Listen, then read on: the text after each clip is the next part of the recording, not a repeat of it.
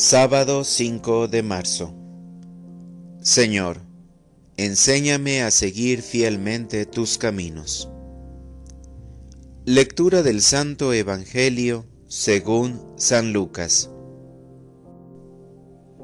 En aquel tiempo vio Jesús a un publicano llamado Leví, Mateo, sentado en su despacho de recaudador de impuestos y le dijo, Sígueme. Él, dejándolo todo, se levantó y lo siguió. Leví ofreció en su casa un gran banquete en honor de Jesús, y estaban a la mesa con ellos un gran número de publicanos y otras personas. Los fariseos y los escribas criticaban por eso a los discípulos diciéndoles, ¿Por qué comen y beben con publicanos y pecadores? Jesús les respondió, No son los sanos los que necesitan al médico, sino los enfermos. No he venido a llamar a los justos, sino a los pecadores, para que se conviertan. Palabra del Señor. Oración de la mañana. Perdona por despreciar a mis hermanos.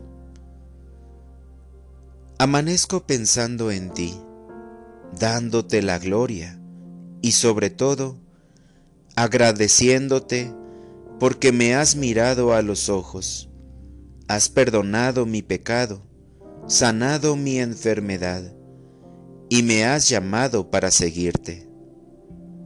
Cuántas cosas han cambiado en mi vida desde que te he conocido, Señor, no por mí, sino por ti.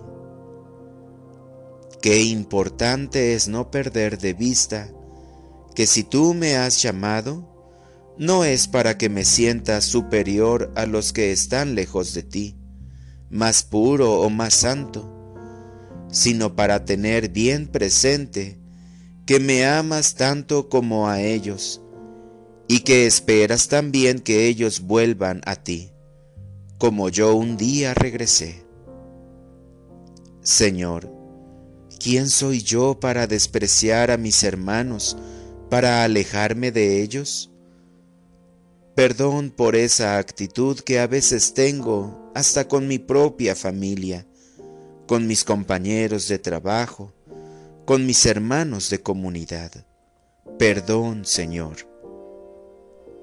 A partir de hoy pediré por ellos y los miraré con amor Pensaré desde mi corazón bien de cada uno e intercederé para que cambien su vida, pero también pediré por sus necesidades.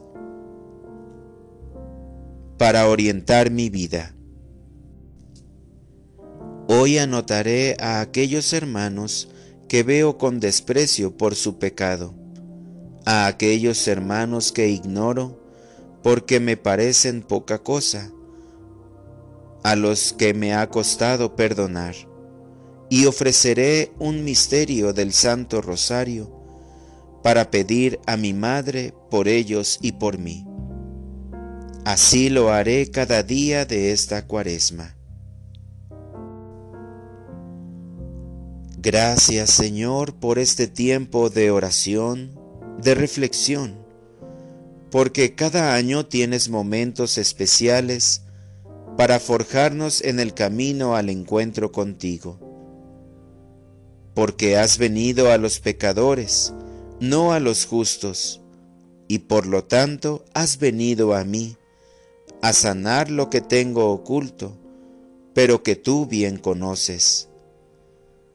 Como me amas, así quiero amar a los demás. Amén.